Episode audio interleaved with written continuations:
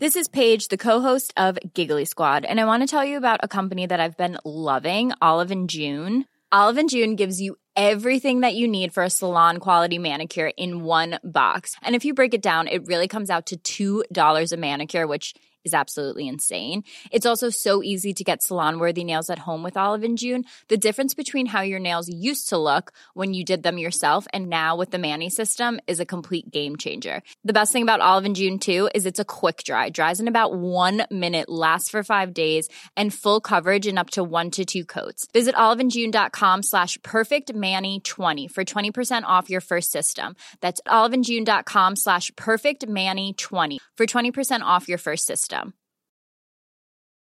Here's a cool fact a crocodile can't stick out its tongue. Another cool fact you can get short term health insurance for a month or just under a year in some states. United Healthcare short term insurance plans are designed for people who are between jobs, coming off their parents' plan, or turning a side hustle into a full time gig. Underwritten by Golden Rule Insurance Company, they offer flexible, budget friendly coverage with access to a nationwide network of doctors and hospitals. Get more cool facts about United Healthcare short term plans at uh1.com.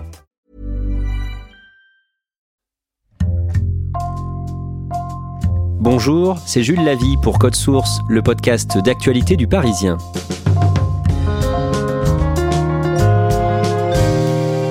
Le procès des attentats du 13 novembre se poursuit à Paris.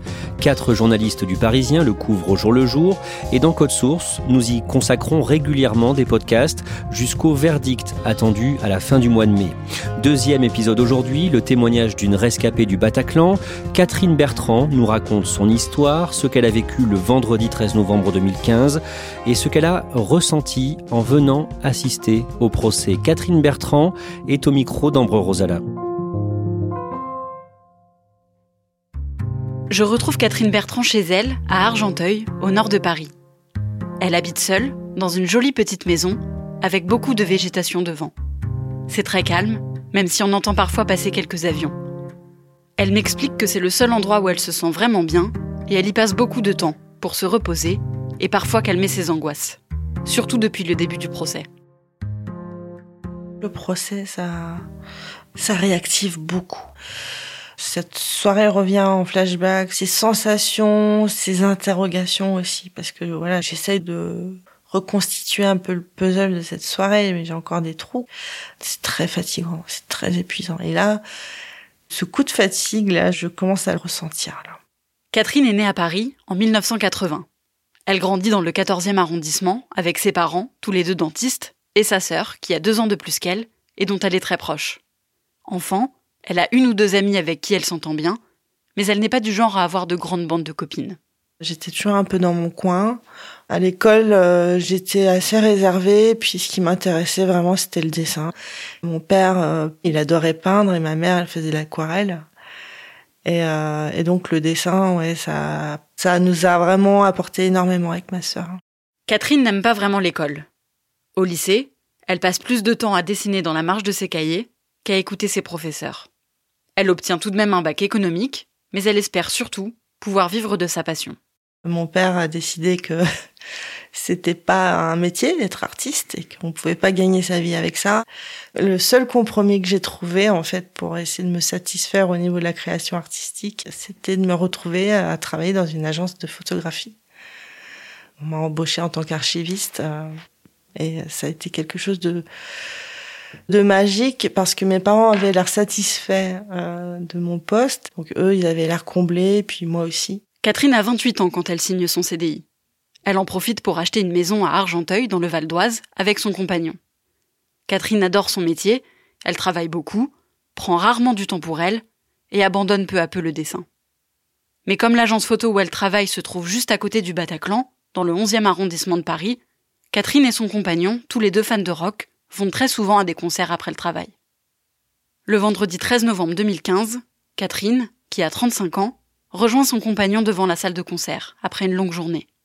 Ils vont voir un groupe de hard rock californien qu'aucun des deux ne connaît, mais qu'ils ont hâte de découvrir, les Eagles of Death Metal. On arrive au Bataclan et comme on a l'habitude d'y aller euh, souvent avec mon ami, on se dit euh, bah, on va essayer de trouver nos places euh, là où on aime bien aller, c'est-à-dire des petits endroits qu'on aime bien, sauf que voilà, tout, le monde euh, avait déjà euh, pris ses petites places et euh, nous, il y avait bah, il y avait plus de place pour nous.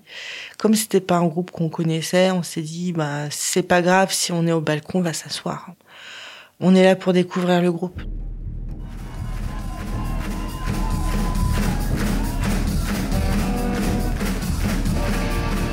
Il y avait une ambiance de folie, vraiment. Les gens étaient heureux, mais ils manifestaient leur bonheur, c'était dingue. Il y avait une, ambiance particulière, il y avait de la vie ce soir-là, c'était beau à voir.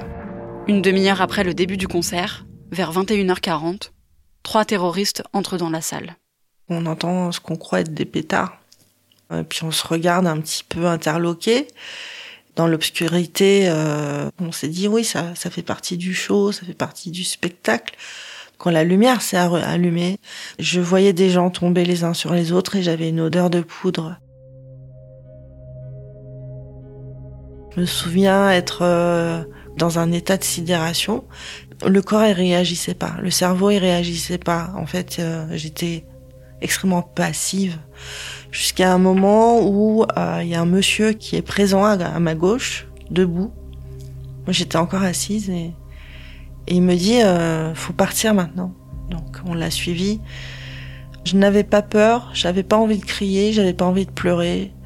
Je suis partie machinalement, mais vraiment en mode robot euh, euh de mon siège. Je me souviens qu'on avait rampé quand même. C'était très bizarre parce que d'un côté on était très calme et de l'autre, on avait peur de se prendre une balle quand même. Donc on, on rampait jusqu'à atteindre un, un, couloir où il y avait les toilettes. Et on s'est dit avec mon ami, on, va aller se cacher dans les toilettes. Et là, on voit des gens essayer de se se cacher dans des faux plafonds et tout. Et il y a un monsieur qui voit qu'on essaye aussi de, de se cacher là-dedans et il nous dit, ne vous cachez pas là, vous allez vous faire tuer.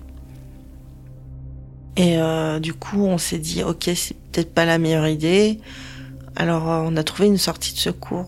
C'était euh, une toute petite cage d'escalier. Euh, mais il y avait tellement de monde dans cette cage d'escalier qu'on n'a pas pu vraiment avancer. Enfin, on s'est frayé un chemin jusqu'au palier. Mais ça, ça n'avançait pas, ça descendait pas. Les gens ne descendaient pas. Et quand je me suis rendu compte que les gens, ils remontaient de la rue, vers le Bataclan. C'est là que j'ai compris qu'il y avait un problème dehors. Je me suis dit, ok, le, danger est dehors, donc euh, il faut remonter au balcon. Et euh, mon ami qui était avec moi m'a empêché de remonter. Et heureusement qu'il m'a dit ça parce que c'était à ce moment-là où les terroristes montaient au niveau du balcon. Donc il y a eu un double mouvement de foule à ce moment-là dans cet escalier. Les gens descendaient du balcon précipitamment vers la cage d'escalier et de l'autre remontaient de la rue dans cet escalier. Euh, et donc on a été comprimés entre deux mouvements de foule. Et puis à un moment, les tirs se sont arrêtés dans la rue et les gens euh, avaient tellement peur de se faire tirer dessus en sortant qui allait au compte-goutte en fait. Euh, donc ça a été très long en fait. Voilà, on attendait son, tour, on faisait la queue pour sortir. Et donc à un moment, donc c'était à, nous, c'était à moi de, sortir. Et quand je suis sortie, je j'ai pas regardé à droite, j'ai regardé à gauche parce que je savais que il fallait que je me dirige vers le boulevard Voltaire. Et là j'ai couru, couru, couru, mais j'ai jamais couru aussi vite de ma vie, ça c'est ça, c'est l'adrénaline. Après, le problème, c'est que par terre, je m'attendais pas du tout à avoir du sang. Je m'attendais pas à avoir des gens par terre. Je ne savais pas s'ils étaient juste blessés ou morts. Dans ma fuite, je, je trébuche sur un corps. Et quand j'ai eu ce contact physique avec ce, ce corps, ça m'a fait complètement vriller. C'est là que je, me, je suis sortie de mon état euh, de sidération, où là j'ai commencé à paniquer et me rendre compte de ce qui se passait. Donc j'ai eu toutes les émotions qui sont arrivées en même temps. Et c'est là que je me suis dit, il faut que je fuis cet endroit le plus loin possible. Comme le quartier n'est pas encore sécurisé, il n'y a ni SAMU, ni pompiers pour prendre en charge les victimes. Catherine et son compagnon, sous le choc et encore terrifiés à l'idée de se faire tirer dessus, arrêtent le premier taxi qu'ils croisent et rentre chez eux à Argenteuil. Toute la nuit, Catherine rassure ses proches au téléphone.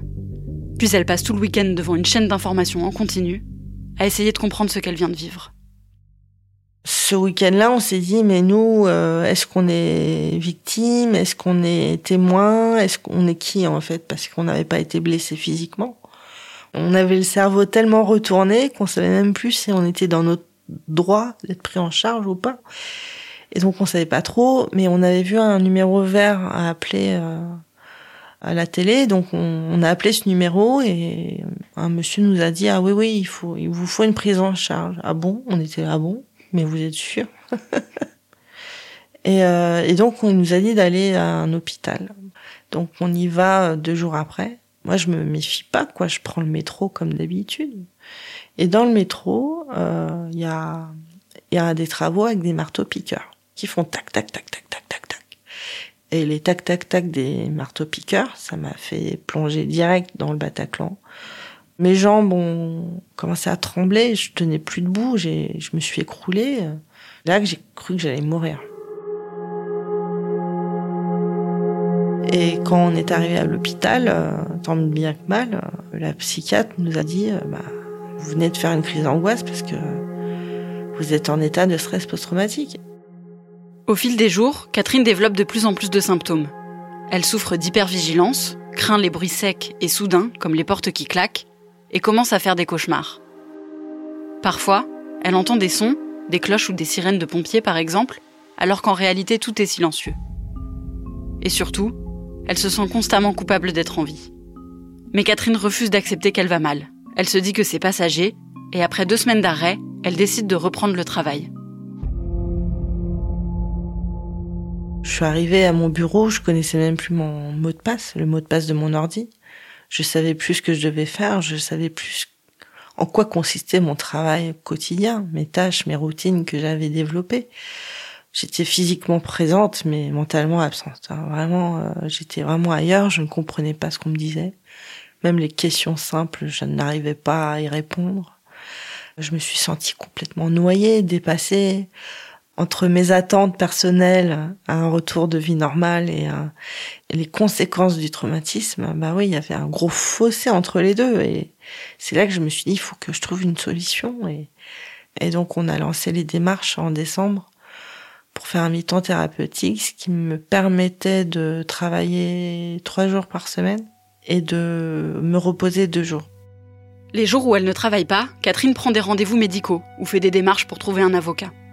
Elle se rapproche aussi de l'association de victimes Life for Paris, où elle rencontre des gens qui vivent la même chose qu'elle. Mais plus les mois passent, et plus elle s'isole. D'un commun accord, Catherine et son compagnon se séparent. Ils ont besoin de se retrouver seuls et de se reconstruire chacun de leur côté. Elle s'éloigne aussi de certains de ses amis qui n'arrivent pas à comprendre pourquoi elle va mal. Il y a eu beaucoup de maladresse. J'ai eu droit à certaines personnes qui m'ont dit euh, ouais, enfin, t'as pas à te plaindre, euh, t'es en vie, quoi. Au bout de quatre mois, j'ai un collègue qui m'a dit, euh, ah, mais ça va toujours pas, toi? Alors, euh, bah, c'est, ça fait quatre mois, tu devrais être bien, là, c'est bon, c'est fini. Donc, ça a été quand même, ouais, très complexe, ouais. Catherine décide de reprendre le dessin. Elle n'en a pas fait depuis des années, mais elle se dit que ça ne peut pas lui faire de mal. Comme elle a une tablette graphique à son travail, elle profite de ses temps de pause pour se dessiner elle-même avec un boulet au pied. Mon mal-être est invisible, j'ai besoin de le matérialiser.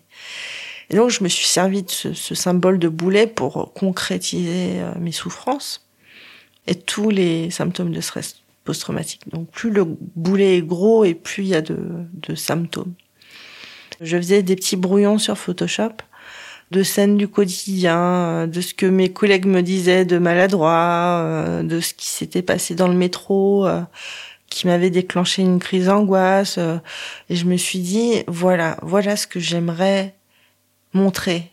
Parce que les gens ne comprennent pas ce qui se passe dans ma tête. Les gens pensent que je vais très bien. Donc moi, c'était une sorte d'exutoire, clairement. J'avais beaucoup de colère aussi, donc ça me permettait de déverser ma colère. Moi, ça m'a fait beaucoup de bien, une sorte de libération. Pendant un an et demi, Catherine griffonne toutes ces petites scènes qu'elle vit au quotidien, toujours avec son boulet au pied. Elle montre ses dessins à sa famille et ses amis pour qu'ils comprennent un peu mieux ce qu'elle traverse. En 2017, l'entreprise de Catherine met la clé sous la porte et elle se retrouve sans emploi. Sa grande sœur lui donne l'idée de transformer ses croquis en BD pour qu'il puisse être utile à toutes les victimes des attentats. Catherine se lance alors dans une formation d'illustratrice et graphiste et retravaille tous ses dessins.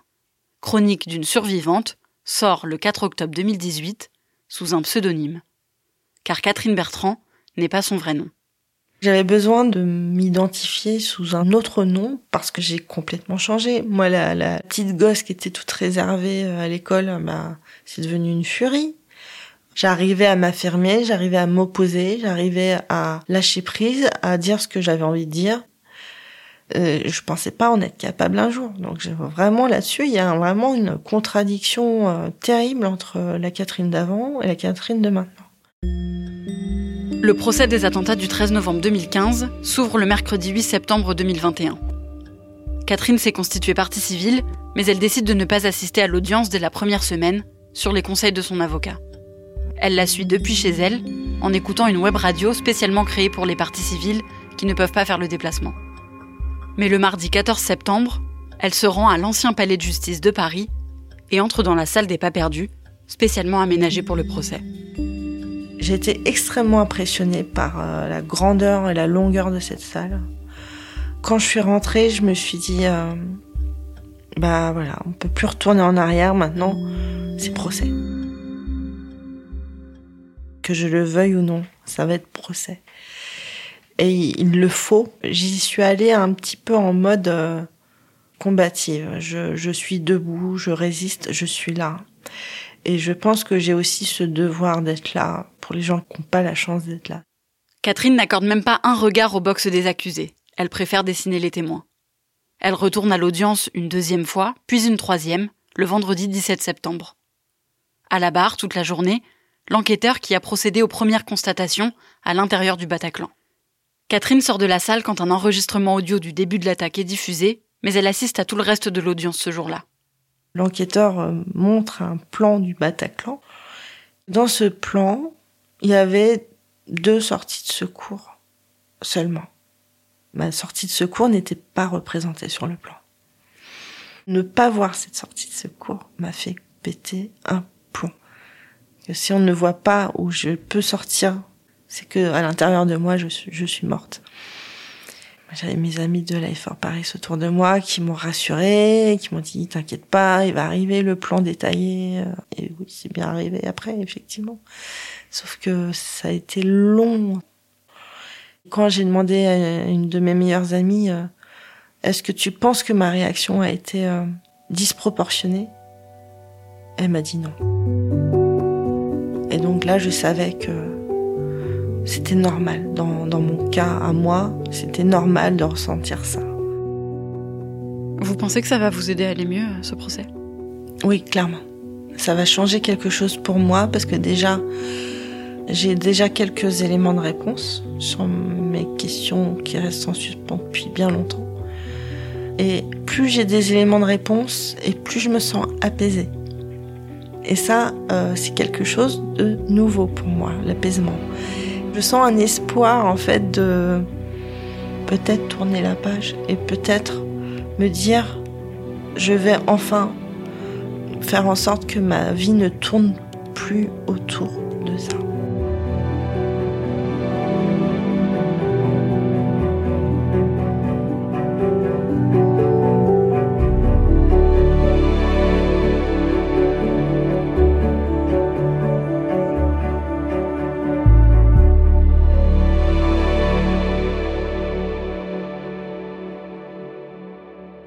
le témoignage de Catherine Bertrand est très fort et ce qui frappe, c'est l'incompréhension entre elle et une partie de ses proches ou de ses collègues euh, après ce qu'elle a vécu.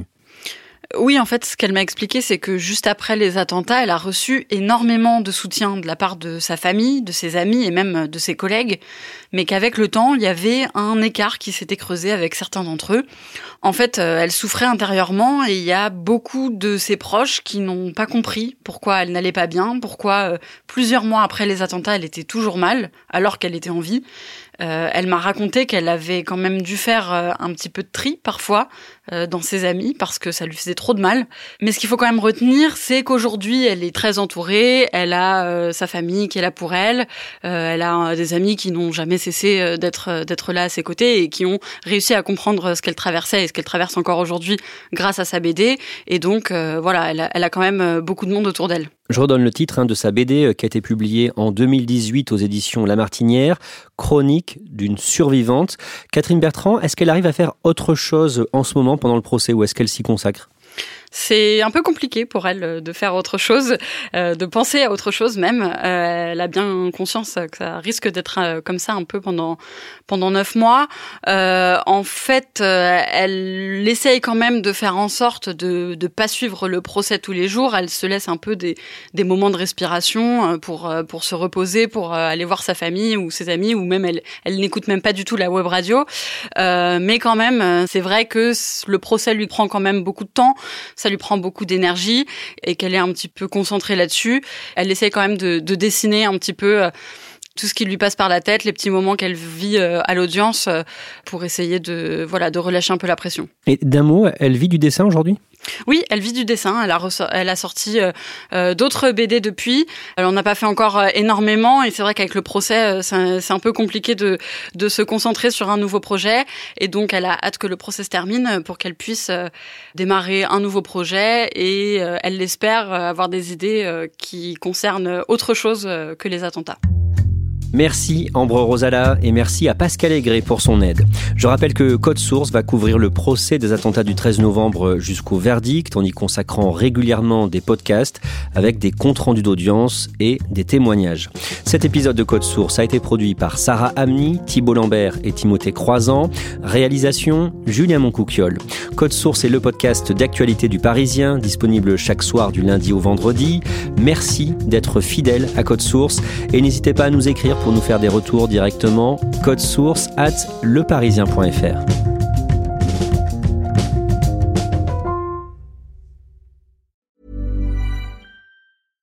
Flexibility is great. That's why there's yoga. Flexibility for your insurance coverage is great too. That's why there's United Healthcare Insurance Plans. Underwritten by Golden Rule Insurance Company, United Healthcare Insurance Plans offer flexible, budget friendly coverage for medical, vision, dental, and more. One of these plans may be right for you if you're, say, between jobs, coming off your parents' plan, turning a side hustle into a full hustle, or even missed open enrollment. Want more flexibility? Find out more about United Healthcare Insurance Plans at uh1.com.